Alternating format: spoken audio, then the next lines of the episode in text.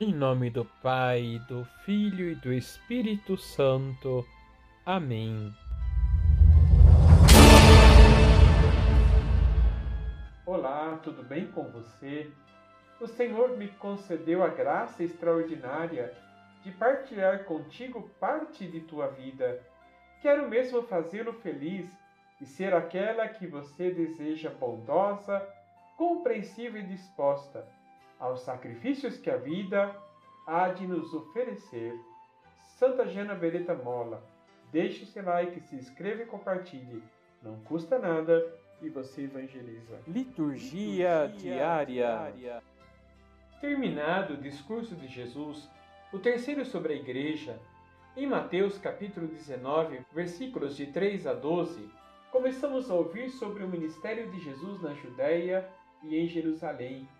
Os fariseus se aproximam de Jesus para criar uma controvérsia e testá-lo com relação à fidelidade a tudo que fora ensinado pelo judaísmo nas leis.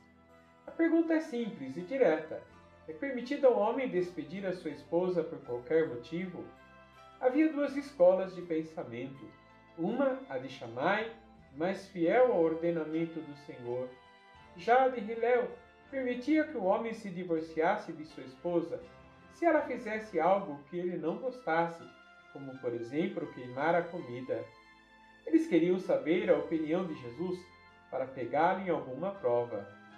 Jesus deixa bem clara sua posição, mas de acordo com a escola de Shammai, e disse citando o livro do Gênesis: Por isso o homem deixará pai e mãe e se unirá à sua mulher, os dois serão uma só carne, de modo que eles já não são dois, mas uma só carne. Portanto, que Deus uniu, o homem não separe. Os fariseus, descontentes com a resposta, o pressionam perguntando: Então, como é que Moisés mandou dar certidão de divórcio e despedir a mulher? Diante dessa pergunta, Jesus responde que foi simplesmente uma concessão diante da impossibilidade do ensino do povo em seu próprio tempo, mas não era a situação desde o início, mas não era essa a situação desde o início. Jesus afirma que quem separa de sua mulher por um motivo ilícito comete adultério.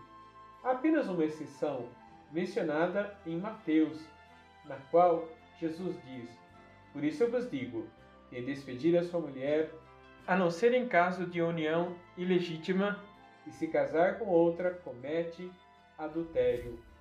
Os discípulos, por sua vez, acham a posição de Jesus muito severa e até admitem que, se for essa a condição do homem, não vale a pena se casar. Jesus reconhece que há pessoas que se sentem vocacionadas para um outro estado de vida e, se alguém se sente chamado a doar a sua vida pelo reino, deve fazê-lo com liberdade e alegria. Vamos rezar? Senhor, faz de nosso lar um linho do teu amor, que não haja amargura, porque tu nos abençoas, que não haja egoísmo, porque tu nos animas, que não haja rancor, porque tu nos perdoas, que não haja abandono, porque tu estás conosco, que saibamos caminhar para ti em nossa lida diária, que cada manhã seja o início de mais um dia de entrega e sacrifício, que cada noite nos encontre ainda mais unidos no amor. Assim seja. Receba a bênção do Deus Todo-Poderoso, Pai, Filho e Espírito Santo. Amém.